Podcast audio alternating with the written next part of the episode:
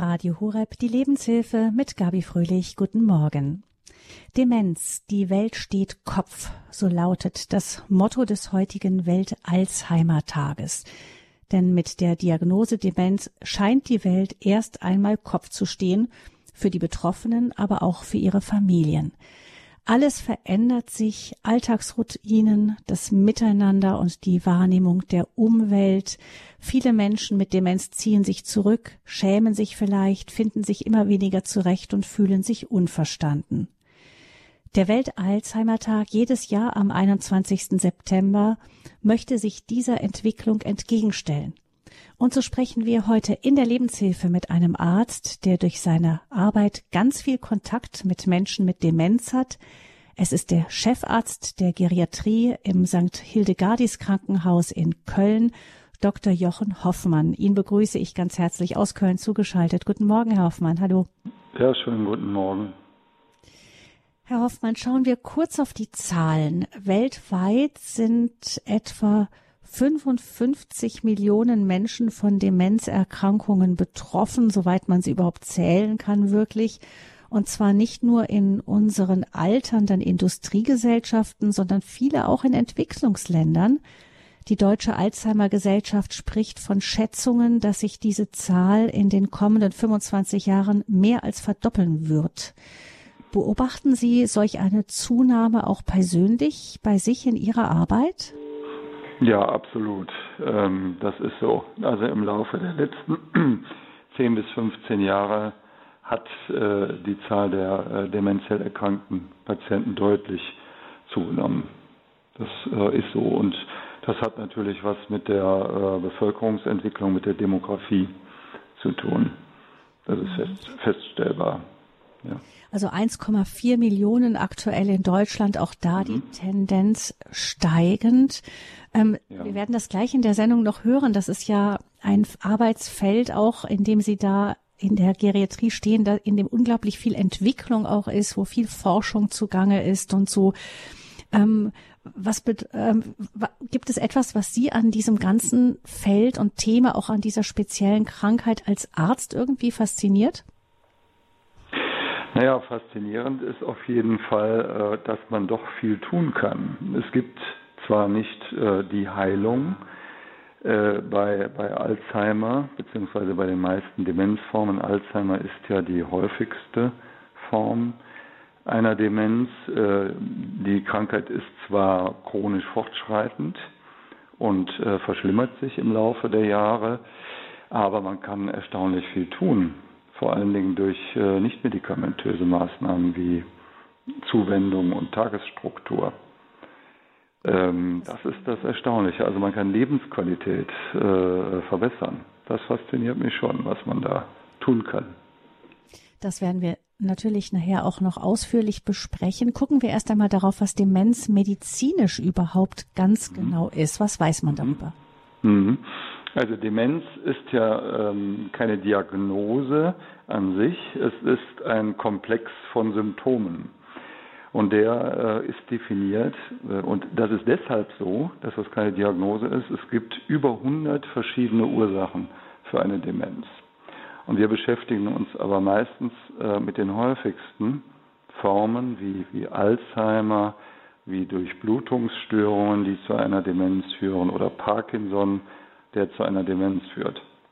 Aber es gibt so viele verschiedene Ursachen. Das heißt, Demenz ist erstmal nur eine Feststellung, dass bestimmte Symptome vorliegen und die sind definiert dadurch einmal durch einen Gedächtnisabbau, ja, in den aller, allermeisten Formen. Es gibt eine Ausnahme, das ist die sogenannte äh, Frontalhirndemenz. Äh, da steht die Gedächtnisstörung nicht im Vordergrund. Aber bei allen anderen Demenzformen ist eine Gedächtnisstörung äh, vorhanden, die alltagsrelevant ist. Das heißt, die Menschen sind im Verlauf in ihrem Alltag beeinträchtigt.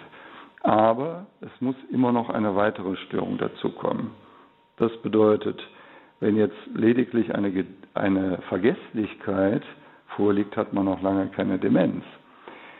Ja, ich brauche also einmal die Gedächtnisstörung plus eine weitere Fähigkeitsstörung, zum Beispiel eine Störung der Orientierung, Das heißt, der Mensch verläuft sich beispielsweise oder weiß nicht mehr, welchen Tag man hat oder kann nicht mehr rechnen.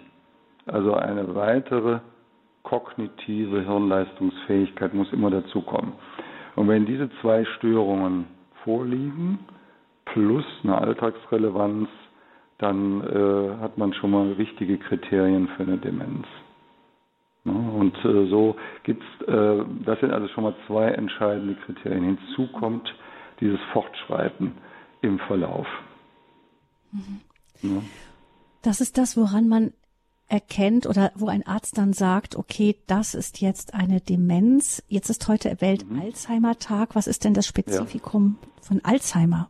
Ja, also Alzheimer ähm, ist ja das Krankheitsbild, das äh, die häufigste Demenzform ausmacht. Äh, etwa, man geht davon aus, heutzutage etwa 60 bis 70 Prozent der Menschen mit äh, Demenz leiden an Alzheimer. Ähm, und äh, jetzt so in letzter Zeit kriegen wir Hinweise darauf, wie das wirklich funktioniert mit, mit der Entstehung äh, von Alzheimer. Letzten Endes äh, kommt es äh, bei Alzheimer zu einem Untergang, zu einem Absterben von, von Hirnzellen, von den sogenannten Neuronen im Gehirn. Und äh, wir wissen ja bereits seit längerem, dass äh, bestimmte Eiweißstoffe sich bei Alzheimer-Kranken ablagern, also einmal das Amyloid-Eiweiß äh, und das sogenannte Tau-Protein. Das weiß man schon seit längerem, man weiß äh, nur nicht schon länger, wie das dann funktioniert äh, mit dem Fortschreiten der Erkrankung. Und äh, heutzutage geht man also davon aus, ähm, dass Amyloid-Eiweiß verklumpt zu sogenannten Plaques zwischen den Gehirnzellen, also im Extrazellularraum, während das sogenannte Tau-Protein sich innerhalb der Gehirnzelle, äh, innerhalb der Neuronen zu sogenannten Faserbündeln, äh, sogenannten Tangles zusammentut. Äh, Und beide Faktoren, sowohl das äh, Amyloid als auch das Tau, führen äh, letzten Endes zu einer äh, Versorgungsstörung, einer Nährstoffverminderung der Nährstoffversorgung der Zellen. Und man nimmt heutzutage an, da gibt es also tatsächlich Hinweise jetzt auf diesen, diese Pathogenese, dass dadurch es zu einem Anschwellen der Zellen kommt, unter anderem dann auch zu einer Zerstörung der, der Zellmembranen, und äh, die Zellen entzünden sich und sterben ab. Ne? Ähm, und ähm, äh, bei diesem Vorgang äh, ist zum Beispiel auch ein bestimmtes Molekül äh, jetzt äh, identifiziert worden, das sogenannte MEG3, äh, das in diesem Zusammenspiel eine, eine große Rolle spielt. Ne? Das wäre beispielsweise auch dann ein therapeutischer Ansatz, wenn man die äh, Produktion dieses Moleküls äh, beeinflussen bzw. hemmen würde. Aber das, das sind sicherlich, äh, das liegt doch sicherlich äh, sehr in der Zukunft. Ähm, heutige, heutige Ansätze richten sich eher gegen das äh, Amyloid-Eiweiß, was ich gerade vorhin erwähnt habe. Also man hat Medikamente, die man versucht zu finden, um die gegen dieses Richtig. Eiweiß vorgehen, die schon in Testphasen sind, aber bei genau. uns in Deutschland gibt es das alles noch nicht. Gibt es noch nicht. Ne? Also man kann jetzt noch mal zu, ähm, zu Ihrer Frage sagen, äh, die Alzheimer-Erkrankung ist gekennzeichnet durch die äh, eben skizzierten Eiweißablagerungen, zu, äh, durch ein Absterben der Hirnzellen aufgrund dieser Ablagerungen und letzten Endes zu einem, über den Untergang von, von Gehirngewebe kommt es dazu, äh, dass es zu einem degenerativen Abbau des Gehirns kommt. Und das kann man zum Beispiel im Bild, beispielsweise CT oder Kernspintomogramm, kann man das sehen, durch eine Volumenminderung, äh, Größenabnahme des Gehirns mhm. sozusagen. Mhm. Und dadurch, dass Gehirnzellen sich nicht erneuern, ist es auch so, dass genau. diese Zellen dann auch nicht mehr ersetzt werden können. Genau. An der Stelle erneuern die sich nicht. Äh, es kommt tatsächlich zu einer Verminderung der Gehirnzellen und auch zu einer Volumenabnahme des Gehirns, die auch im Bild, in der Bildgebung zu sehen ist. Ja. Risikofaktor haben Sie schon genannt. Einer der wichtigste, das zunehmende Alter. Es ist eine genau. Krankheit, die im Alter nicht, bei jungen Leuten nicht gar nicht vorkommt, aber sehr viel häufiger im Alter. Ähm, genau. Ähm, was gibt es denn sonst noch für Risikofaktoren? Was weiß man darüber? Mhm. Ja, also es wird ja immer nach der Erblichkeit äh, gefragt. Das sind aber tatsächlich nur ein Prozent der Fälle von Alzheimer-Erkrankungen, die, die erblich bedingt sind. Man hat ja tatsächlich, und das betrifft die sogenannte frühe Form der Alzheimer-Erkrankung, die vor dem 65. Lebensjahr auftritt, die ist tatsächlich in einem hohen Anteil äh, erblich bedingt. Es sind aber tatsächlich äh, insgesamt nur ein Prozent der Fälle, die erblich sind. Man hat drei Gene, äh, unter anderem das Presenilin 1 und 2 und das APP äh, isoliert, äh, die tatsächlich ähm, zu so einer vererbbaren äh, Alzheimer-Krankheit führen.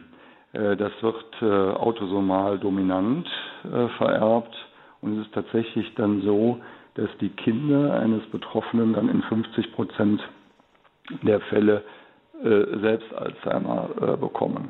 Also eine 50-prozentige Wahrscheinlichkeit dann. Aber wohlgemerkt. Das ist aber nur bei der Jüng wenn in diesem nur bei dieser, Fall.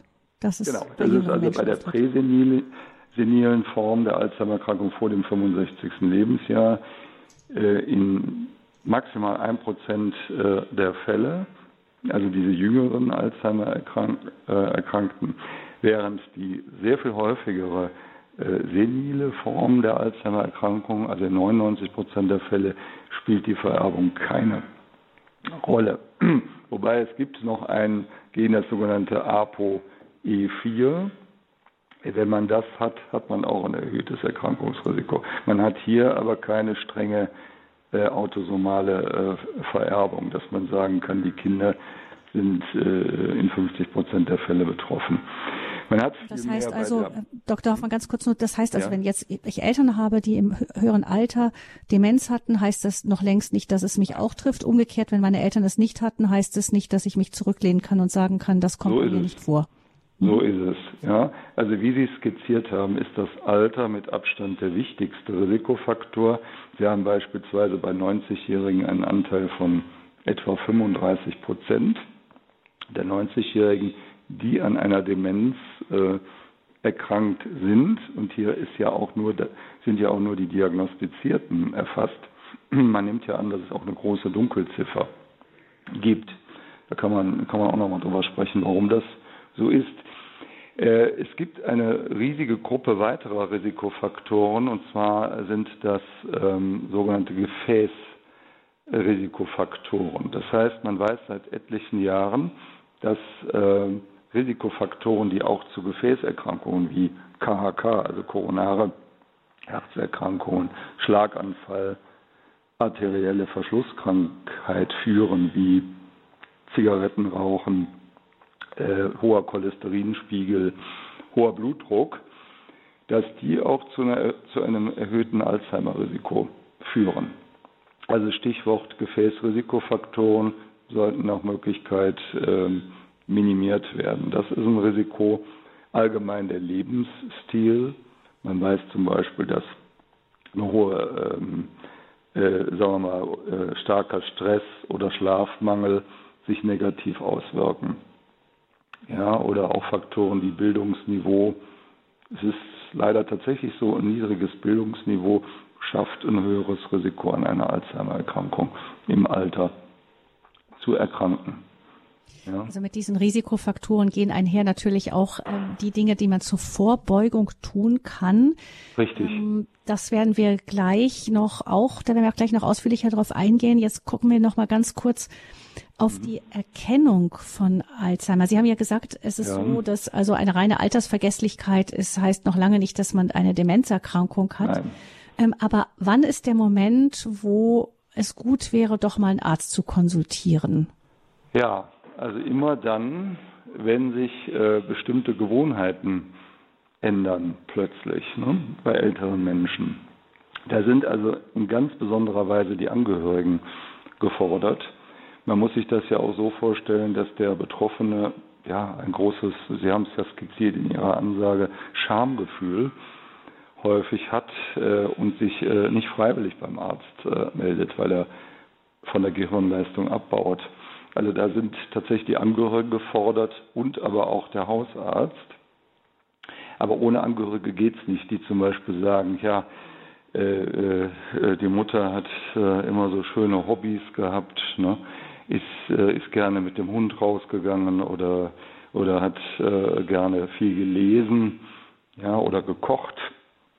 Und wenn die Mutter plötzlich aufhört zu kochen oder nicht mehr so gerne kocht beispielsweise oder musiziert, dann sollte sowas ein Alarmzeichen sein. Wenn man dann auch noch bemerkt, die Mutter wird äh, deutlich vergesslicher oder ähm, läuft dauernd in den Keller und weiß nicht warum, solche Sachen. Das ist, wobei das dann schon schon äh, ein bisschen fortgeschritteneres äh, Zeichen sein könnte. Aber äh, äh, ja, Veränderungen von Lebensgewohnheiten sind immer so ein bisschen oder Rückzug, zunehmende Isolation sind Warnzeichen. Und dann sollte ich als Angehöriger versuchen, häufig unter einem Vorwand, weil wegen Demenz oder Alzheimer will keiner gern zum Arzt gehen, aber möglichst unter einem, also notfalls unter einem Vorwand wie wir müssen mal den Blutdruck einstellen oder sowas, mit dem Betroffenen zum Hausarzt zu gehen. Also der Hausarzt ist da absolut der Lotse an erster Stelle. Und dass dann die ganze Kaskade der Diagnostik anläuft. Hm. Wie wird es dann, wie sieht so eine Diagnostik dann aus? Mhm. Also die Diagnostik äh, äh, umfasst, äh, wie ich das skizziert habe, immer eine Fremdanamnese. Das heißt, äh, Angehörige äh, bzw. Umfeld müssen befragt werden über Veränderungen von Gewohnheiten oder Abnahme von Leistungsfähigkeit, weil der Betroffene wird in den seltensten Fällen das zugeben, wird sagen, auch ich fühle mich gut, ist alles okay. Also Fremdanamnese, dann äh, natürlich eine körperliche Untersuchung, um beispielsweise neurologische Erkrankungen wie, wie einen Zustand nach Schlaganfall auszuschließen, äh, aber auch kardiologische Erkrankungen, die das Demenzrisiko erhöhen, aber was dann ganz entscheidend ist, äh, ist die Testung. Es gibt ja standardisierte Tests, die sind also obligat. Äh, zwei der wichtigsten, die nenne ich mal, äh, einmal der Uhrentest, wo der Betroffene gefordert wird, das Ziffernblatt einer Uhr zu zeichnen, also eine klassische analoge Uhr. Die, die Generation, die jetzt betroffen ist, kennt ja noch analoge Uhren. Ähm, äh, der zweite ganz entscheidende wichtige Test ist der sogenannte Mini-Mental-Test. Das war ein, ein Mr. Vohlstein, der den äh, äh, entwickelt hat. Dieser Test umfasst 30 Fragen. Für jede Frage gibt es einen äh, Punkt, also maximal 30 Punkte. Und dann kann man je nach Ergebnis dieses Tests äh, kann man sagen, es gibt einen Hinweis äh, auf das Vorliegen einer Demenz. Ja? Mhm. Also meistens wird der Entschuldigung. Ja. ja, um einen älteren Menschen nicht äh, zu sehr auch Druck auszusetzen und so gibt es die Möglichkeit, so einen Uhrentest zum Beispiel auch zu Hause durchzuführen? Das könnte man machen. Das ist nicht, nicht sehr schwierig. Ja. Also das kann man durch Nicht-Fachpersonal äh, ohne weiteres durchführen. Ja. Für so einen ersten so. Eindruck so ungefähr. Ja. Was, wie kann läuft so ein Uhrentest zum Beispiel ab? Genau, also man, man legt ein Blatt Papier mit einem Kreis äh, dem Menschen vor und äh, dann äh, wird der Betroffene aufgefordert, in diesem Kreis das Ziffernblatt äh, von 1 bis 12 einzutragen und eine bestimmte Uhrzeit, meistens ist standardisiert 10 nach 11, dass man die Zeiger so einzeichnet, dass äh, das 10 nach 11 ist. Und äh, Sie glauben nicht, was man da alles daraus entnehmen kann. Also diese Zeichnung dann sollte man dann dem Hausarzt beispielsweise vorlegen. Mhm. Und dann könnte er das auswerten. Mhm. In der Praxis wird es wahrscheinlich eher so sein, dass sowas in der Praxis, in der Hausarztpraxis oder in anderen Praxen durchgeführt wird. Aber man kann das durchaus so machen. Das wäre niederschwelliger, wenn man mhm. sowas zu Hause macht. Ja. Das ist so die Diagnose und wenn sich das dann verdichtet, ähm, dass eine Demenzerkrankung doch vorliegt durch diese ja. Fragen zum Beispiel, die auch die Angehörigen mit beantworten und so weiter. Ähm, Sie haben ja schon gesagt, ähm, man kann im Grunde, wenn jetzt Gehirnzellen etwa durch Alzheimer, eine Alzheimer-Demenz abgestorben sind, nicht wieder ersetzen. Aber Sie sagten doch, dass man ganz viel tun kann, um mhm. den Verlauf, will ich mal mhm. sagen, zu bremsen, ja, um mhm. mhm. Lebensqualität ja. so wie, lang wie möglich zu erhalten. Ja. Was sind da so die, die ersten Maßnahmen, die ja. Sie auch zum Beispiel in Ihrem Krankenhaus ergreifen? Ja, Darf ich, bevor ich äh, diese Frage beantworte, noch ja? kurz ergänzen? Also was, was äh, ich jetzt noch nicht genannt habe, ganz wichtig ist die Bildgebung. Also wenn ich jetzt äh, Fremdanamnese, Anamnese plus äh, Testung habe und sage, ja, das deutet auf eine Demenz hin, dann äh, muss ich auch noch ein Bild des Schädels machen.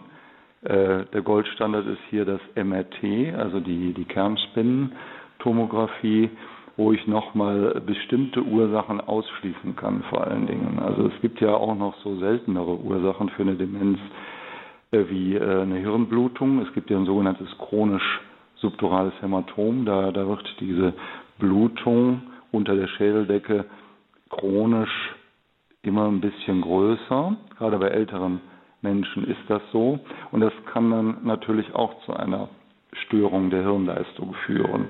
Ja? Oder ebenso äh, Dinge wie Durchblutungsstörungen, Zustand nach Schlaganfall oder auch bis hin zu Gehirnmetastasen oder Hirntumor. Da ist es natürlich ganz, ganz wichtig, dass ich ein Bild des Kopfes habe, um solche auch noch besser behandelbaren Diagnosen auszuschließen oder nachzuweisen. Ne? Und äh, nochmal zur Alzheimer-Erkrankung. Auch bei der Alzheimer-Erkrankung sehe ich typische Veränderungen im, äh, äh, beispielsweise im Kernspintomogramm. Das ist eine bestimmte Gehirnregion. Äh, in dem Fall äh, ist es also im Temporallappen die äh, sogenannte Hippocampus-Region äh, schon früh, am frühesten anfängt zu atrophieren, also in der, im Volumen zurückzugehen und insgesamt habe ich ja im Krankheitsverlauf eben diese Hirnvolumenminderung, diese sogenannte Hirnatrophie. Das wollte ich nur ergänzen. Das gehört ja, zur Diagnostik das unbedingt. Das bildgebende Verfahren gibt also die ja. Sicherheit dann der Diagnose, Richtig. auch der, die, äh, kommt die Ursachen auch mehr auf die Spur. Absolut, genau. ja. Und dann, ja, bevor ich jetzt, jetzt Ihre Frage, hm? genau. genau. also äh, wir haben ja leider äh, zurzeit nur symptomatische äh, Therapien, die zugelassen sind sowohl medikamentös als auch nicht medikamentös. Ne? Andere, ähm, ja, ich würde mal sagen, fortgeschrittenere äh, Therapien äh, sind in Deutschland noch nicht zugelassen, zum Beispiel Antikörpertherapie, nur schon mal erwähnt. Was wir äh, tun, ist vor allen Dingen, äh, weil es eben noch nicht die, die zugelassene Kausaltherapie gibt, ähm, ist vor allen Dingen nicht medikamentöser Art. Ne? Also äh, zum Beispiel so Maßnahmen wie, äh, dass man versucht, dem Menschen eine, eine Tagesstruktur zu geben. Ja? Dass man also äh, zu, Zuwendung bietet, bestimmte ähm, Sachen wie, wie, wie regelmäßige Mahlzeiten, regelmäßige Zeiten des Aufstehens und zu Bettgehens, ja, regelmäßige Spaziergänge, dass man also versucht, den Tag zu strukturieren, weil, weil ein wichtiges Symptom der Alzheimer-Erkrankung bzw. der Demenz ist ja der Verlust von Struktur, von zeitlicher Orientierung, von örtlicher Orientierung, von Struktur. Äh, das ist der eine Punkt. Der andere Punkt äh, ist eben die Stimulation, der Input. Ich muss also gucken, dass, der, dass die Betroffenen geistigen Input bekommen, dass die also, sagen wir mal, Beschäftigung haben ne? sei es durch Vorlesen, durch äh, Spiele, ja, durch soziale Interaktion, was auch ganz entscheidend ist. Also wir bieten viele Gruppen, beispielsweise gemeinsame Mahlzeiten auf der Station äh, an und Spaziergänge. Ne? Wir haben ja auch bei uns eine Spezialstation für Demenz im Krankenhaus. Ne? Hinzu kommen äh, natürlich so Therapieformen wie Ergotherapie, äh, je nach Störungsbild, weil die Sprache kann ja auch betroffen sein, Sprachtherapie, dann Physiotherapie, weil man weiß, dass äh, nicht nur die geistige Aktivierung wichtig ist, sondern eben auch die körperliche Aktivierung auch fürs Gehirn gut ist. Und vor allem die Kombination von beiden. Ne? Ich interagiere mit dem betroffenen Patienten, bewege, sorge aber auch dafür, dass er sich bewegt. Ne? Ja, äh, bis hin zum Gedächtnistraining natürlich, ne? wo ich gezielt äh, durch Übungen versuche, das Gedächtnis zu verbessern. Wobei es natürlich klar ist, äh, nicht jede Therapieform ist bei jedem Schweregrad der Demenz einzusetzen. Also sowas wie Gedächtnistraining kann ich eher bei den leichten Formen bis, bis maximal mittelschwerer Demenz einsetzen, während bei schwerer, schwergradiger Demenz kann ich kein Gedächtnistraining mehr machen. Da sind die Betroffenen zu schwer äh, beeinträchtigt dafür. Da kommen dann eher äh, so äh, Verfahren wie Musik, ja, die, die kann ich auch bis hin zur schwerstgradigen äh, Alzheimer-Erkrankung oder Demenz äh, einsetzen. Musik, das, weil Musik spricht die Emotionen an und ganz wichtig ist, dass auch das schwer betroffene Gehirn auch noch auf Emotionen reagiert. Ne? Einen ähnlichen Ansatz hat auch die Tier, äh, Tiertherapie beispielsweise. Also dass ja. Tiere dann auch mit Tiere einzusetzen, wobei das also gerade im Krankenhaus mit hohen Hürden mhm. verbunden ist wegen Hygiene. Ähm, mhm.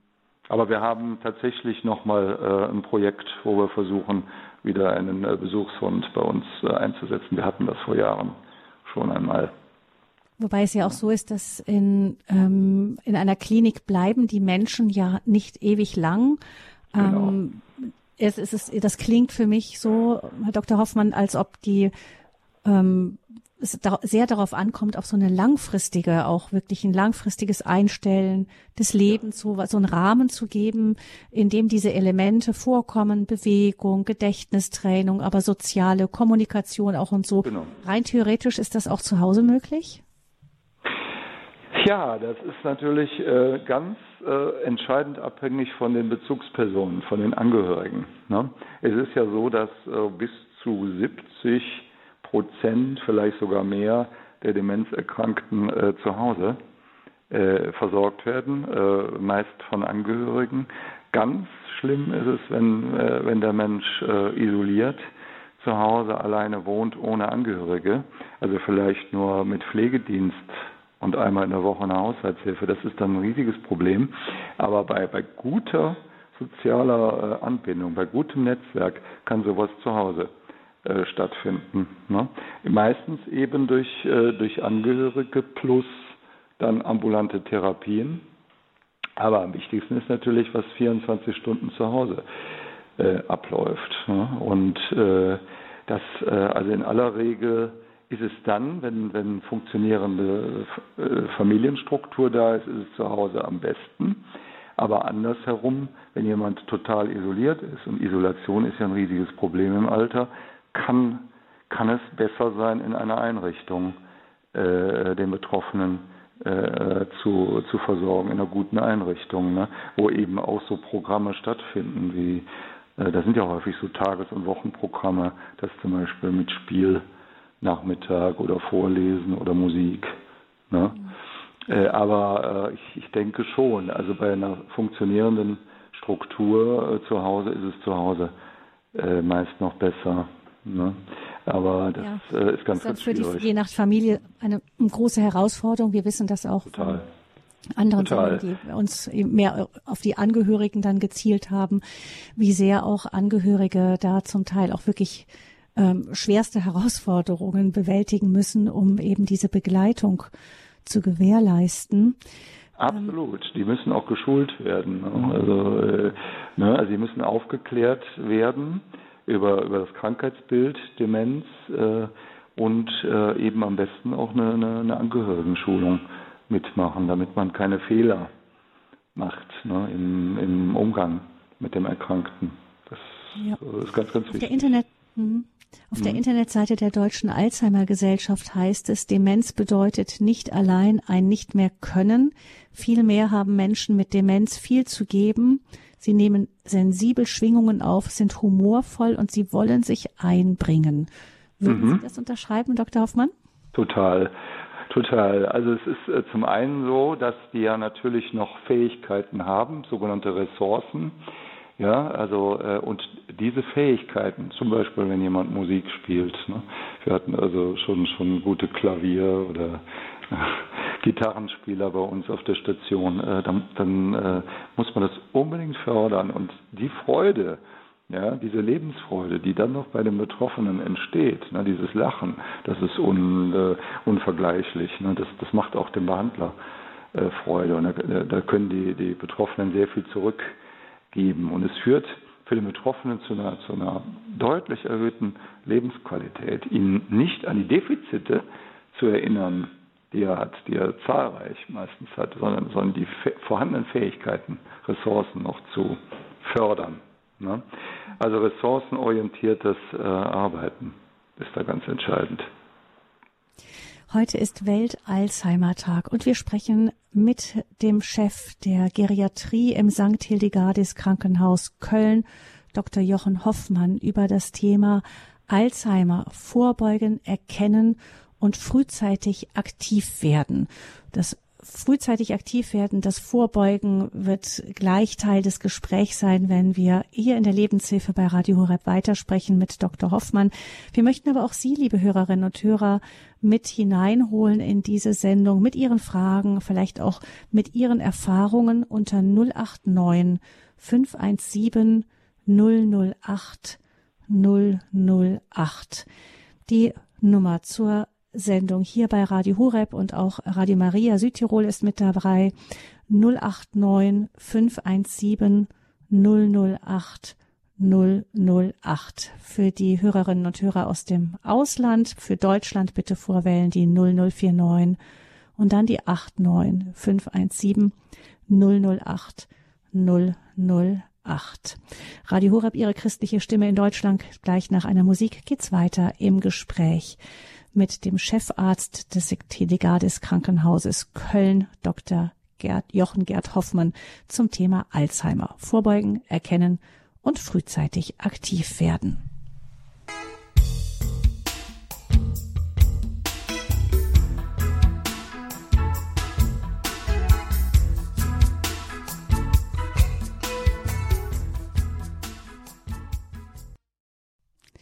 Sie hören die Lebenshilfe bei Radio Hureb. Es geht heute am Welt-Alzheimer-Tag um das Thema Demenz. Demenz, ein Komplex von Symptomen.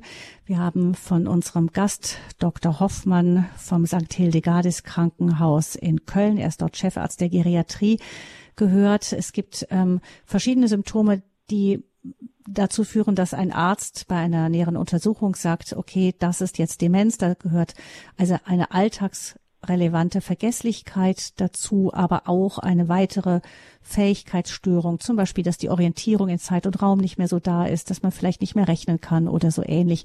Und die Krankheit ist fortschreitend. Man kann sie nicht mit Medikamenten heilen, ähm, aber man kann sie vor allem durch eine nicht medikamentöse Behandlung auch stoppen. Wir haben eben einzelne Risikofaktoren gehört, schon gehört, dass es wichtig ist, zum Beispiel Gefäßerkrankungen auch gut im Griff zu haben, Bluthochdruck gut eingestellt zu haben und so weiter. Das ist zur Vorbeugung wichtig, aber auch dann, wenn eine Demenz diagnostiziert wird, damit die Krankheit nicht so schnell fortschreitet. 60 bis 70 Prozent der Demenzerkrankten haben Alzheimer. Und ähm, wir wollen heute noch weiter in dieser Sendung auch hören, was wir alles tun können, weil diese Krankheit einfach immer mehr Menschen in unserer Gesellschaft betrifft, was vorbeugend getan werden kann, aber wie einfach eine gute Behandlung und Begleitung von Betroffenen aussieht. Und nachdem eben viele von Ihnen auch irgendwie, fast jeder von uns ja irgendwie Kontakt schon mal hatte mit dem Thema Demenz oder zumindest sich vielleicht Sorgen macht, dass es einen treffen könnte, haben wir auch Sie wieder herzlich eingeladen, sich zu beteiligen unter unserer Hörernummer 089 517 008 008 und Frau Stöcklein aus Dannstadt in der Pfalz ruft uns mhm. an. Herzlich willkommen. Guten Morgen, Frau Stöcklein. Guten Morgen. Ich möchte was zu Ihrer Sendung beitragen. Und zwar, meine Schwester und ich, wir pflegen unseren Vater seit fünf Jahren alleine. Vorher hat die Mutter noch mitgemacht, ist dann plötzlich verstorben. Er hat seit ungefähr 17 Jahren Demenz, kein Alzheimer, sondern wahrscheinlich durch Hirnschlag oder durch Blutungsstörung, wie festgestellt wurde. Und seit acht Jahren ist es halt ganz schlimm dann, ähm, dass es dann anfing, dass er uns teilweise nicht mehr erkannt hat und nicht. Aber es ist so wertvoll, diesen Menschen alleine zu Hause zu pflegen, in der Familie. Wir können ihm so viel geben, was er in der Tagespflege oder in der Einrichtung nicht bekäme ähm, es kommen so viele Augenblicke, wo er dann plötzlich wieder sich bedankt oder uns lieb hält oder uns irgendwie drückt. Vor einem halben Jahr hatten wir alle Corona. Er war ganz schlimm dran. Und als wir ihn dann nachts mit Fieberschüben sauber machten, frisch machten und pflegten, hat er sich amig geklemmt. Er kann kaum noch sprechen und sagt in diesem Moment ganz deutlich, ich will bei euch bleiben. Es war für uns der schönste Dank, dass wir, ähm, dass er uns gezeigt hat, ich bin zufrieden mit eurer Pflege. Und es gibt immer wieder kleine Augenblicke. Jetzt hat er natürlich, er hat schon seit Herbst ein Problem zwischen Gall und Leber, wo ein, so ein Röhrchen gesetzt werden musste, dass das abfließt. Es wurde im Januar erneuert. Dann haben sie gesagt, das muss nichts mehr gemacht werden. Äh, sie haben es jetzt erweitert und das ist in Ordnung. Wir merken im April wieder, dass was gekommen war. Hausarzt, alles in Ordnung, ja. Wir haben es im Juni wieder gemerkt. Jetzt kam es so schlimm, dass er in der Folge mit allen mit einer Lungenentzündung ins Krankenhaus kam. Die haben es kurz behandelt, haben ihn nach Hause geschickt. Äh, es hat sich eine Thrombose inzwischen zwischen Fortader und Leber, ähm, äh, zwischen Leber und Herz angezeigt. Er wird im Krankenhaus, muss ich sagen, so abgetan. Da werden die demenzkranken Menschen so schlecht behandelt nach dem Motto, die haben keinen Lebenswille mehr, das ist, Leben ist sowieso nicht wert. Äh, warum kommen sie überhaupt ins Krankenhaus? Warum soll es noch behandelt werden? Dabei sieht man, dass diese Menschen den Willen haben zu leben, dass sie froh sind über alles, was man für sie macht und dass man doch wenigstens die Schmerzen dann lindern kann, ähm, was man zu Hause nicht unbedingt immer machen kann dass es dann halt, also die werden irgendwie abgelehnt, was soll man die noch ins Krankenhaus tun? Wenn man doch Leiden lindern kann, denke ich, ist es doch wertvoll. Hm. Frau Stöckler, da haben Sie vieles angesprochen. Ich würde das gerne auch an Dr. Hoffmann weiterreichen, der ja selber auch in der Klinik arbeitet. Aber Vielleicht zwei Aspekte, Dr. Hoffmann. Das eine ist eben, ähm, Demenz bedeutet nicht, dass man unglücklich ist. Das haben wir von Frau Stöcklein ja deutlich gehört aus ihrer Erfahrung mit ihrem Vater. So ist das. Also äh, das, da gibt es ja das ganze Spektrum der, äh, der Emotionen. Natürlich ähm, äh, ist, ist ein hoher Anteil der Patienten äh, leidet auch unter Unzufriedenheit äh, oder auch Depression, De Depressivität. Ähm, aber äh, das, äh, das geht auch ganz anders. Also ich habe auch schon heitere äh, oder sogar sehr, sehr gut gestimmte Menschen mit einer leichten bis mittelschweren Demenz. Da gibt es das ganze Spektrum, ist sicherlich auch von der Persönlichkeit des Betroffenen, aber vor allen Dingen auch von, dem, von der Umgebung, vom Umfeld abhängig. Also wenn, wenn das ein gutes äh, Umfeld ist, äh, da ist so viel Freude, ich habe es ja eben auch schon angedeutet, äh, und wir hören es ja jetzt auch von der Hörerin, möglich, so viel Lebensqualität, das ist durchaus so möglich. Ne? Aber Depressivität, Depression ist auch ein großes Problem. Das ist in sehr starkem Maße assoziiert mit einer äh, Demenz auch. Mhm. mhm. Jetzt hat Frau Stöcklein auch äh, ihre Erfahrung mit Krankenhaus geschildert. Ich vermute, Frau Stöcklein, dass das jetzt Kranken ähm, eine Abteilung war, die eben, da ging es um eine Lungenerkrankung zum Beispiel auch und so. Ähm, Herr Dr. Hoffmann, wie ist das? Wie erleben Sie das beim Klinikpersonal? Ist es tut sich tun sich Kliniken manchmal schwer mit den älteren Menschen, die eben auch Demenz haben? Ja, leider total äh, ist das so. Also die die sogenannte Sensibilität äh, für Demenz äh, oder Stichwort demenzgerechtes, demenzsensibles Krankenhaus, da, da ist ja seit Anfang äh, des Jahrtausends äh, gibt es ja da sehr, sehr weitreichende Aktivitäten, aber es ist nach wie vor so, der Klinikalltag ist noch viel zu wenig äh, demenzsensibel. Ein bisschen anders ist es so in Abteilungen wie äh, denen, äh, in der ich arbeite. Äh, ich arbeite ja in einer Geriatrie. Da, da ist man sicherlich von Hause aus schon eher sensibilisiert, aber es ist vollkommen richtig, in so Akutabteilungen, klassischen Akutabteilungen wie innere Medizin, Chirurgie, äh, ist das noch viel zu wenig. Äh, es muss das Ziel sein, äh, dass das Personal wirklich breit äh, fortgebildet ist über das Thema, ne? also Demenzschulungen. Ähm, das ist aber noch viel zu wenig. Und dass die ganzen Abläufe demenzgerecht ist, äh, sind, ähm, vor allen Dingen auch so das Thema Früherkennung, Screening von Demenz, aber auch Delir, was ja extrem eng damit zusammenhängt. Äh, das ist eine absolut wichtige Aufgabe bei, bei Neuaufnahme von Patienten ins Krankenhaus, ne? um dann auch nachher. Ja. Dazu sagen, äh, was auch sehr hilfreich ist, was mir dort in, in, dieses, in dieses Krankenhaus kommen öfter, da war auch schon der Geriatrieabteilung, wo wir nicht sehr zufrieden waren. Mhm. Und es kommt auf die einzelnen Personen an. Die einen sind ja. besser, die anderen schlechter. Was aber mhm. sehr wertvoll ist, wenn das jemand machen kann von der Angehörigen, wenn ein Angehöriger, ein Demenzkranker ins Krankenhaus muss, dass er mitgeht ins Krankenhaus. Das kann man so ähnlich, ähm, bei hilflosen Personen kann man das beantragen, so wie bei Mutter und mhm. Kind, dass die Mutter mit dem Kind ins Krankenhaus darf. Es wissen mhm. nicht alle Krankenhäuser, wie wir bekamen es von einer Krankenschwester dort vor acht Jahren, als er mal im Leistenbrunn Krankenhaus war, gesagt. Und da läuft es ganz anders, wenn ein Angehöriger mit dabei sein kann. Dann ist der Patient erstens mal nicht hilflos ausgesetzt bei manchen Ärzten, denen man wirklich helfen könnte.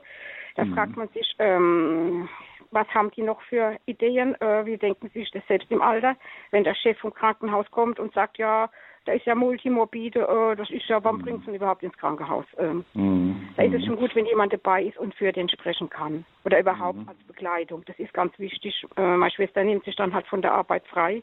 Ist ganz schwierig, aber es ist uns das wert, äh, um ihm eine Lebensqualität zu geben. Sie haben total recht. Also die Bezugspersonen gehören äh, dazu. Ähm, das, das ist so, weil, weil in der Klinik, zumal sie in der Klinik ja auch viel Personalwechsel haben und ähm, damit kann ein Demenzkranker nicht umgehen. Ne? Also er braucht die, die festen Bezugspersonen. Ne? Und äh, der Angehörige versteht ja auch meistens den Demenzkranken am allerbesten. Ne? Die Sprache, die Kommunikation ist ja auch oftmals deutlich eingeschränkt. Also das das ist enorm wichtig, was Sie ansprechen. Und äh, heutzutage bieten die Krankenhäuser einfach viel zu wenig Möglichkeiten. Sie, Sie sprechen es an, Unterbringung von Begleitpersonen ist in der Praxis extrem schwierig. Ne? Also über Nacht sowieso. Äh, tagsüber versuchen wir beispielsweise, das so gut es geht äh, zu ermöglichen. Also wir haben beispielsweise keine, keine festen Besuchszeiten bei uns, sondern die Angehörigen können kommen, äh, wenn sie es äh, möchten. Ne? Aber es ist natürlich auch ganz, ganz wichtig, dass, dass dann die Ärzte die Angehörigen auch, auch mitbetreuen, ne? beziehungsweise Fragen sehr, sehr zeitnah beantworten. Ne? Also da gibt es noch viel zu wenig. Ich gebe Ihnen recht. Ja, und Offensichtlich mhm. ist es so, dass die ganze Entwicklung im Krankenhauswesen auch nicht gerade förderlich ist, was gerade Nein. Zeit für andere haben ja. angeht. Aber das ist ein anderes Thema. Das können wir hier jetzt auch nicht lösen. Vielen Dank, Frau Stöcklein, für Ihren Anruf und Ihren Erfahrungsbericht. Und wir kommen weiter zu Herrn Sauer, der uns aus Frankfurt am Main anruft. Guten Morgen, Herr Sauer. Guten Morgen. Morgen. Ähm, meine Frau ist Mitte Februar dieses Jahres hat sie einen völligen Zusammenbruch erlitten. erlitten. Sie ist seitdem hochgradig verwirrt und äh, es, äh, sie äh, hat zum Beispiel mir gesagt, ich sei mit der Nana verheiratet und hätte mit der zwei Kinder. Und ich habe unlängst von einer Bekannten, die auch häufig ältere pflegt, gehört, dass es auch so etwas wie eine Art Pseudodemenz gibt. Können Sie mir irgendwas darüber sagen?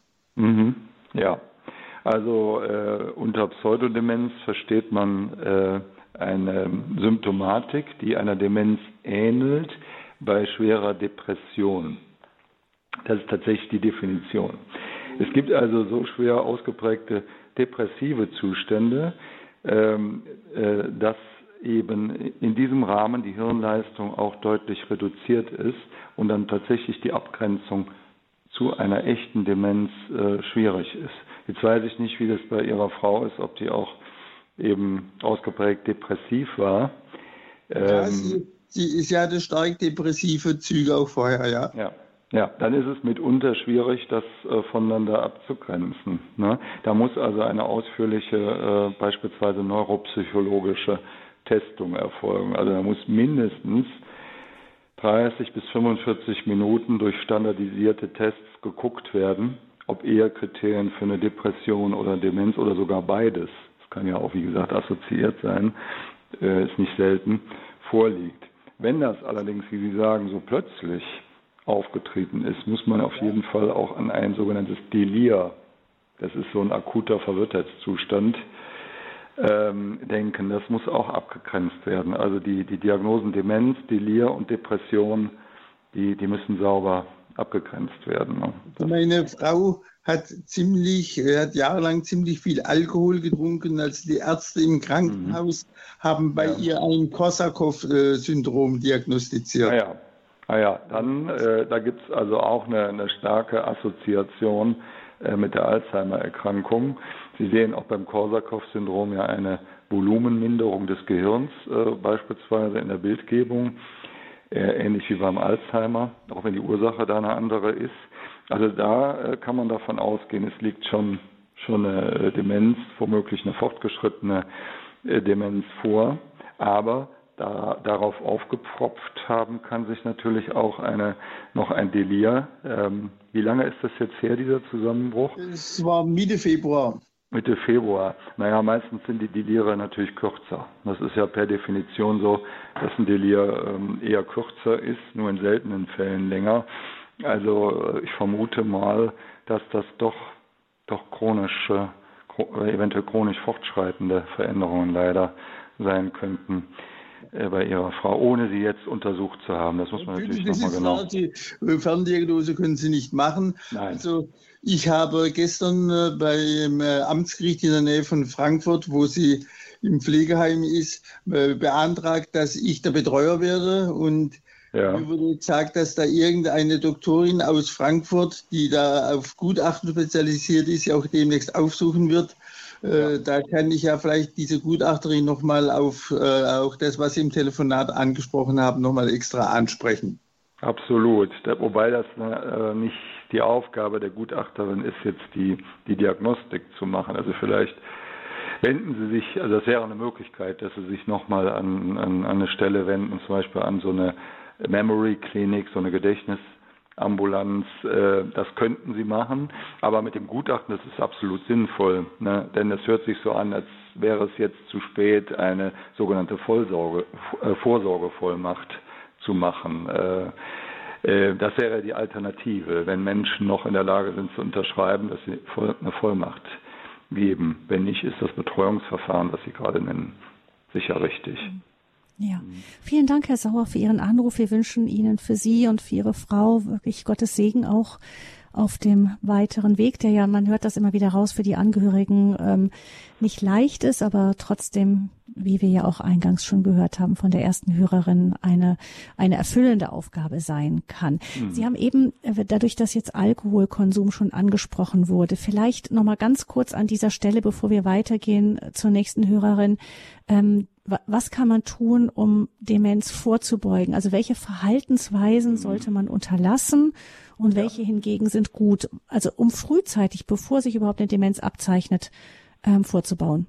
Ja, also das ist ja der erste Punkt, eine äh, gesunde Lebensweise, eben nur mäßige Mengen, also maximal mäßige Mengen Alkohol. Nikotinkonsum gehört ja dann schon zu diesen klassischen internistischen Risikofaktoren, also man kann allgemein sagen, vermeiden Sie die äh, internistischen Risiken, die hier auch zu einer Herz, äh, koronaren Herzerkrankung, Schlaganfall und so weiter führen können. Dazu gehört der hohe Blutdruck, der äh, nicht auftreten sollte, also gute Blutdruckeinstellung, Diabetes, äh, falls vorhanden, äh, soll auch gut eingestellt sein, äh, Cholesterinspiegel, ja, dass man, dass man guckt, äh, äh vor allen Dingen das sogenannte schlechte Cholesterin, das LDL-Cholesterin sollte nicht zu hoch sein. Ähm, ansonsten äh, Aspekte wie gesunde Ernährung. Ja, ähm, hier wird äh, vor allen Dingen auch in Studien auf die sogenannte Mittelmeerkost, die mediterrane Kost hingewiesen, mit äh, viel Obst, Salat, Gemüse, Fisch möglichst wenig Fleisch. Also die Empfehlung ist maximal zweimal in der Woche rotes Fleisch bzw. Wurst zu essen. Ähm, und dafür eher äh, helles Fleisch, also weißes Fleisch wie, wie Geflügel, aber vor allen Dingen auch mindestens zweimal in der Woche Fisch. Ne? Dann eben ausreichende körperliche Bewegung ist wichtig. Ne? und äh, soziale Kontakte äh, zu pflegen. Ne? Also, ähm, ähm, also erwähnt sind auch, ist auch Kontakt zu Kindern. Das sei ein regelrechter Jungbrunnen äh, fürs Gehirn. Ne?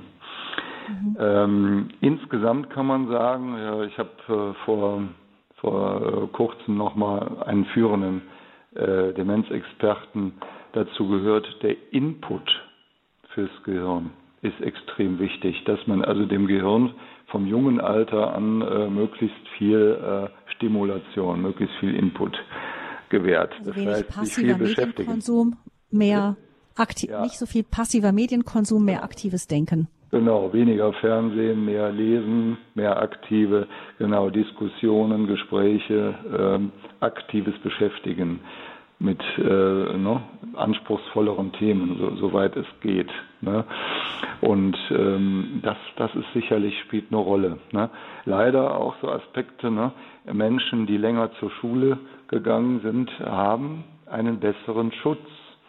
Äh, da gibt es auch einige Theorien dazu. Ne? Also die haben auch fürs Alter quasi ein bisschen mehr vorgesorgt. Ne? Wenn die in ihrer Jugend ihr Gehirn mehr trainiert haben, möglicherweise ist da mehr äh, Reservekapazität dann fürs Gehirn vorhanden, wenn es eben zu Zelluntergängen, wie ich sie am Anfang skizziert habe, kommt. Ne?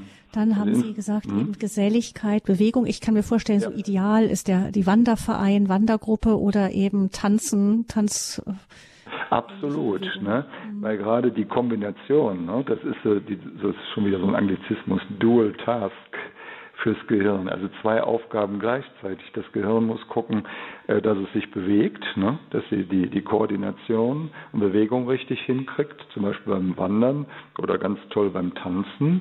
Ne? Und gleichzeitig äh, beim Tanzen ist ja auch noch die Musik dabei, aber auch noch die, die soziale Interaktion. Da haben sie sogar drei, drei Herausforderungen fürs Gehirn. Ne? Aber auch beim Wandern haben sie auch natürlich die soziale Interaktion. Und dadurch wird das Gehirn quasi doppelt gefordert äh, und es macht dann besonders, äh, bringt dann besonders viel. Ne? Mhm. Ja. Noch ein Aspekt, ähm, der Schlaf. Ja, äh, das weiß man auch. Äh, das äh, ist der nächste Punkt. Äh, ausreichender Schlaf ist ein schützender Faktor wenn man auch schon in früheren Jahren, aber vor allen Dingen auch ähm, schon in älteren Jahrgängen, äh, noch in älteren Jahrgängen genügend Schlaf hat. Ne?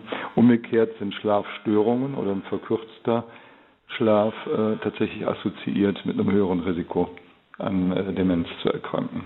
Ne? Und Hirnverletzungen. also wiederholte äh, Kopf- bzw. Hirntraumata äh, äh, erwähnt sei beispielsweise bei Fußballern das Kopfballspiel. Das häufige ist tatsächlich diese Mini-Traumen auch in früheren Jahren ähm, schaffen leider ein erhöhtes Risiko, äh, in späteren Jahren an Demenz zu erkranken. Also soweit mal ein, ein Spektrum, dass man sich orientieren kann, wie man schon früh anfangen kann, eben einer späteren Demenzerkrankung vorzubeugen.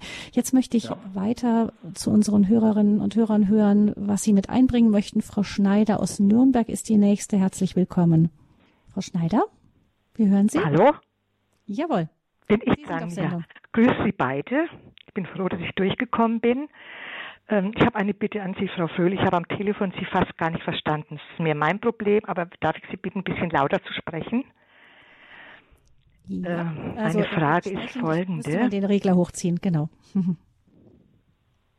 Hallo? Ihre Frage. Ihre Frage, ja? Ja, ich verstehe Sie ganz schlecht.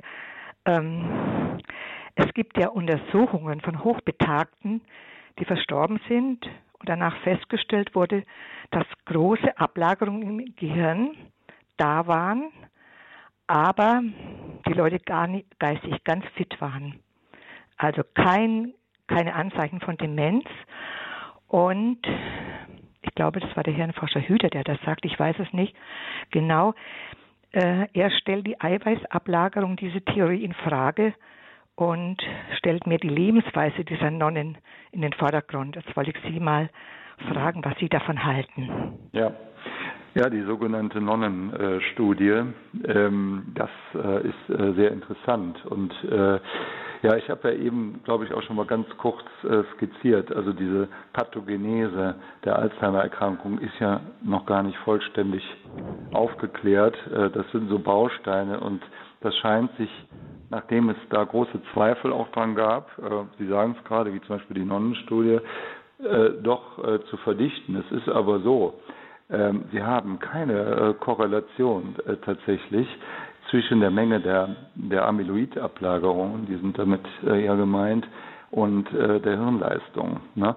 Also wenn Sie, wenn das Gehirn, also man erklärt sich das so, wenn das Gehirn genügend äh, Reservekapazität hat, äh, beziehungsweise noch Ressourcen hat, kann es anscheinend auch solche Schädigungen durch solche Eiweißablagerungen noch verkraften. Ne? Ähm, und die, die sind natürlich ihr Leben lang aktiv, die Nonnen, ne? bis ins hohe Alter noch quasi berufstätig, ne? muss man ja sagen, ne? beziehungsweise in ihrem Kloster oder Konvent noch aktiv. Und das scheint, ne, zusammen mit dieser äh, äh, sozialen Interaktion scheint ja das, absolut Entscheidende zu sein, um lange, lange fit zu bleiben. Schafft ja eigentlich auch Hoffnung ne? für, für Menschen mit hohen anderen, zum Beispiel internistischen Risikofaktoren, dass man eben durch Aktivität scheinbar extrem viel präventiv äh, machen kann. Ne? Aber ich gebe Ihnen recht, äh, das ist ein gewisse, gewisser Widerspruch zu dem, was man annimmt ne, in der Pathogenese. Ne? Schafft Hoffnung, schafft aber auch Unsicherheit über die Entstehung. Ja. Auch so. das ganz regelmäßige Leben, nicht, das ja auch in einem Kloster herrscht und so weiter. Ja, das sind ja absolut, viele Punkte, die, die Sie angesprochen haben, ja. die, die als vorbeugend gelten, die Total, im Klosterleben ja. natürlicherweise zu vorhanden sind. Ja, ja absolut. Gut. Ja. Vielen Dank, Frau Schneider, für Vielen Dank Ihnen auch. Gerne. Alles Gute nach Nürnberg. Dann hören wir als nächstes Frau Ruck aus Münster in Franken. Grüß Sie Gott, Frau Ruck. Ja, grüß Gott. Ich hätte mal eine Frage zu meiner Mutter. Und zwar, sie lebt mit ihrem Ehemann in einer äh, Gemeinschaft, sag ich jetzt mal. Und wir Kinder kümmern uns auch um sie, was halt jetzt so das Einkaufen und so weiter, äh, was sie jetzt alles nicht mehr schaffen, weil mein Vater darf auch kein Auto mehr fahren. Also sie brauchen schon Unterstützung. Mhm. Bei ihr haben wir gemerkt vor Jahren, dass sie sich immer mehr zurückgezogen hat, wenn wir so äh, zusammengesessen waren und plötzlich ging sie auf und hat gesagt, äh, sie geht jetzt rein. Also äh, ja, äh, sie hat dann Fernsehen geschaut und hat sich dann so berieselt, weil äh, diese Kombination, das war ihr irgendwie alles zu viel. So haben wir das ja gesehen. Sie mhm. hat mit Cholesterin zu tun. Sie hat äh, Depressionen früher immer wieder mal gehabt. Also das hat man gemerkt, gerade in den dunklen Jahreszeiten, dass er einfach müde war, dass er abgeschlagen war. Ja. Mhm. Und äh, jetzt hätte ich einfach einmal die Frage, wäre das sinnvoll, wenn man meine Mutter jetzt öfters mal in der Tagespflege vielleicht mit anmelden, weil ich merke es auch bei meinem Papa, dass ihm das manchen Tagen einfach zu viel wird. Sie macht halt mhm. Dinge, wo für ihn nicht verständlich sind und manchmal denke ich, er will das einfach nicht wahrhaben, dass, sein dass seine Frau demenzkrank ist. Mhm. Und ähm, ja, er baut auch geistig ab, das merke ich immer mehr bei meinem Papa. Und ähm, ja, da bin ich am Überlegen, ob wir da jetzt Hilfe holen sollen. Mhm, mh.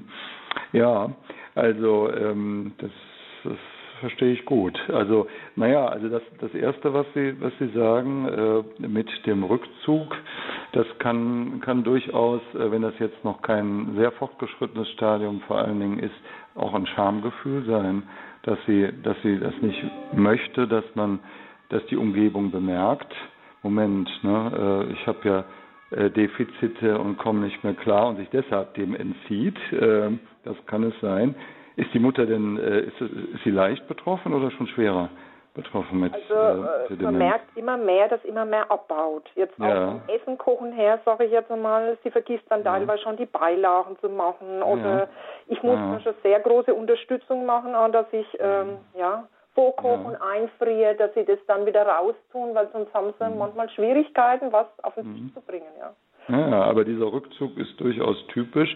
Ja, also ähm, ich würde schon äh, dazu raten, dass man diesen Versuch macht äh, mit einer Tagespflege. Das hat ja zwei Aspekte. Also einmal der Versuch, die Mutter nochmal in so einen äh, anderen sozialen äh, Rahmen reinzubekommen, die soziale Interaktion äh, zu verbessern und die Stimulation, weil die beiden können sich, glaube ich, nicht mehr gegenseitig äh, genügend stimulieren. Das ist so.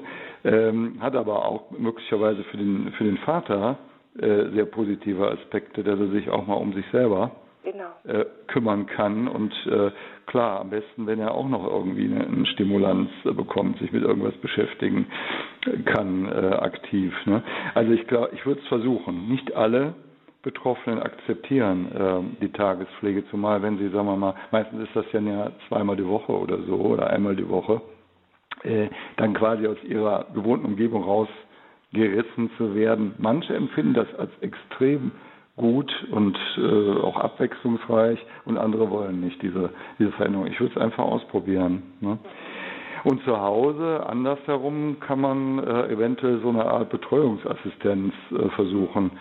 Egal ob jetzt äh, auf ehrenamtlicher Basis oder anders, kann das auch zur Entlastung der Familie, der Angehörigen auch sinnvoll sein. Das ist, wenn man mal so ein oder zweimal in der Woche eine Betreuungsassistenz, zum Beispiel für einen Spaziergang oder auch für zu Hause, um irgendwelche Spiele oder Vorlesen. Was hätten Sie denn für Tipps an Spiele, was man mit ihr machen könnte? Ja, also das ist, also wir haben zum Beispiel auf unserer Station das simple Mensch ärger dich nicht. Ne? Ist ja, würde sagen, nicht besonders anspruchsvoll, aber es ist gerade für, für, für dementiell Erkrankte, das kann ja praktisch jeder. Und äh, ne? Also klar, vorbeugend sind natürlich eher eher so Sachen wie wie, wie äh, Schach oder so Doku oder was, aber das kann ja auch schon zu wirklich zu schwierig sein. Ne? Da würde ich dann eher so einfach und allgemein bekannte Spiele oder Kartenspiele hm. auch. Ne? Aber Mensch, ärgere dich nicht, haben wir, haben wir guten Erfolg ja. auf der Station. Hätte ich gerade noch einmal eine Frage. Ich habe von jemandem gehört, die Medikamente für Cholesterin würden die Muskulatur abbauen. Was sagen Sie ja. dazu? Ja, das muss man tatsächlich ausprobieren, vor allen Dingen mit der Dosis. Ähm, es ist bekannt, dass diese sogenannten Statine wie zum Beispiel Simvastatin oder, oder Torvastatin, zu einer sogenannten Myopathie, also Muskelschädigung führen können. Man kann äh, als grobe Leitschnur kann man äh, gucken, ob es zu Schmerzen kommt, zu Muskelschmerzen. Ne? Wenn keine Muskelschmerzen vorhanden sind, dann ist die Dosis äh, noch okay. Ne? Ähm, häufig versucht man ja, das ist natürlich auch wieder vorbeugend, das Cholesterin so, so weit wie möglich runterzubekommen, beziehungsweise vor allen Dingen dieses LDL-Cholesterin. Je nach Vorgeschichte, ob schon ein Herzinfarkt oder, oder sowas vorliegt, ist es so ein bisschen unterschiedlich von den Zielen. Aber ähm, Sie können sich daran orientieren, wenn es noch nicht zu Muskelkater oder Muskelschmerzen kommt, dann äh, scheint es noch verträglich äh, zu sein. Man kann aber auch einen Wert bestimmen, die sogenannte CK, das ist so ein Muskelenzym, kann auch mal im Labor bestimmt werden. Und wenn die normal ist, dann kommt es nicht zu einer, zum Muskelabbau. Aber klar, ich kann mir vorstellen, dass da schon mhm. ganz, ganz viele Informationen für Sie dabei waren. Hinweis auf unsere Mediathek, falls Sie nicht alles mitschreiben konnten. Sie können die Sendung dann bald auch nochmal nachhören bei unter horeb.org in der Sende unter der Rubrik Lebenshilfe und Gesundheit. Also das ist immer die Möglichkeit, nochmal reinzuhören einfach und dann die Sachen vielleicht aufzuschreiben, die in der Sendung gesagt wurden. Vielen Dank für Ihren Anruf. Alles Gute für Sie und auch Ihre Familie. Und als letzte Hörerin kann ich Frau Zuger noch aus Geislingen an der Steige mit hineinnehmen. Ganz kurz, Frau Zuger, wir ja. haben noch ganz wenige Minuten. Hallo. Hallo. Ja, Frau ja, Zuger, Eleonora. Ich rufe an wegen meinem Mann und Jetzt, das ist direkte Frage. Er hat Medikamente verschrieben. Von dem allem, was Sie besprochen haben, haben wir überhaupt nicht gewusst. Wir tappen in Dunkeln. Mein Mann hat Donepezil gekriegt, dann ist er mhm. gelandet auf, äh, äh, ins ja. Krankenhaus, weil er Darmblutungen gekriegt hat, nach drei Tabletten. Eine, ein Arzt hat gesagt, aufhören, andere nicht, weitergeben. Die Ärztin penetrant weiter einnehmen. Wir haben von uns entschieden, dass man nicht, dass er nicht einnimmt, hat er gesagt, er will normal leben, so wie ich noch verstehe. Dann hat man das schweigend unterbrochen. Äh, Neurologe hat gesagt, nein, dann muss er nicht nehmen, wenn das Fall war. Und andere Medikamente, die sind alle gleich. Hausärztin wieder hat was verschrieben. Das heißt Memantine. Mhm, ja. Wir hatten Angst jetzt, das war Wochenende, wenn was ist, dann hab, haben wir keinen Arzt, haben wir kein Krankenhaus. Das ist mhm. ein Horror. Ja. ja. ja. Frau Zuger, vielleicht ja. lassen wir Dr. Hoffmann noch ganz schnell antworten, bevor die Sendezeit um ist. Ja, Sie haben also im Grunde genommen die zwei wichtigsten Medikamentengruppen genannt, die, die Cholin-Esterase-Hämmer und das Memantin. Ne? Also Donepezil ist ein Cholin-Esterase-Hämmer. Eine Alternative wäre ein Pflaster, das sogenannte Rivastigmin. Pflaster, das ist auch besser verträglich als die äh, Tablettenform. Und es wird jeden Tag wird das Pflaster neu dann aufgeklebt. Ne? Ist aber wie gesagt nur eine symptomatische Therapie, bekämpft nicht die Ursache. Aber es wird empfohlen, ist ganz klar angezeigt in der leichten bis mittelschweren, äh, leichten bis mittelschweren Stadium der Alzheimer-Erkrankung. Auch ausschließlich bei Alzheimer-Demenz äh, äh zugelassen, nicht bei anderen Demenzformen. Ja. Eine Blutung ist allerdings darunter nicht äh, beschrieben als äh, unerwünschte Wirkung. Also die, die, die Blutung, die Sie beschrieben haben, müsste eine andere Ursache nach meiner Auffassung haben. Da müsste man nochmal gucken.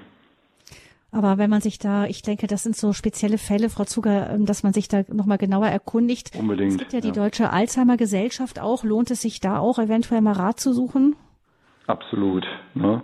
Also äh, Schulungen auf jeden Fall für Angehörige kann man auch über die Alzheimer Gesellschaft, auch über die örtlichen Alzheimer Gesellschaften und auch Informationsmaterial ja, von der Alzheimer Gesellschaft. Das macht Sinn. Ja, Frau Zuger, wir wünschen Ihnen, dass Sie da gute Ansprechpartner finden. Ähm, ganz zum Schluss noch ein Hörer hat noch eingebracht die Frage nach ähm, Gottesdiensten, auch Sakramenten und so weiter. Kann es nicht auch für Menschen, gerade die in Kirche und Religion beheimatet sind, auch wichtig sein, eben diese religiösen Vollzüge weiterzuleben, Dr. Hoffmann? Total, ja, ganz wichtig. Ne? Also ähm, sollte sollte man so lange wie möglich sollte versucht werden, äh, die betroffenen Menschen äh, mit einzubeziehen, mit in den Gottesdienst zu nehmen. Ne? Also möglichst alles so lange wie möglich aufrechterhalten. Das ist, äh, ist das Motto. Ja. Ja, vielen Dank, Dr. Hoffmann. Wir versuchen hier bei Radio Horab auch eben viel noch auch mit gerade für Menschen zu tun, die sich nicht mehr so bewegen können. Eine von den Sendungen, in denen wir das tun, war die heutige Alzheimer vorbeugen, erkennen und frühzeitig aktiv werden. Vielen Dank, Dr. Jochen Hoffmann, Chefarzt der Geriatrie im St. Hildegardis Krankenhaus in Köln, dass Sie uns Ihre Expertise zur Verfügung gestellt haben. Vielen herzlichen Dank Ihnen. Sehr gerne. Ich Danke würde auch. Sie bitten, kurz vielleicht noch ähm, in der Leitung zu bleiben, Dr. Hoffmann. Dann können wir vielleicht kurz doch noch das eine oder andere aufschreiben von dem, was Sie gesagt haben und dem Hörerservice zur Verfügung stellen, falls jemand mhm. anruft, der es vielleicht Gerne. schafft, in den Podcast zu gehen und fragt, was war das eigentlich nochmal, was Dr. Hoffmann da gesagt hat. Mhm. Also wenn Sie uns mhm. ein Stündchen Zeit geben, liebe Hörerinnen und Hörer, dann versuchen wir das eine oder andere noch ins Infofeld zu packen. Mein Name ist Gabi Fröhlich und ich wünsche Ihnen noch Gottes Segen und einen schönen weiteren Tag. Gerne hier weiter mit Radio Hureb.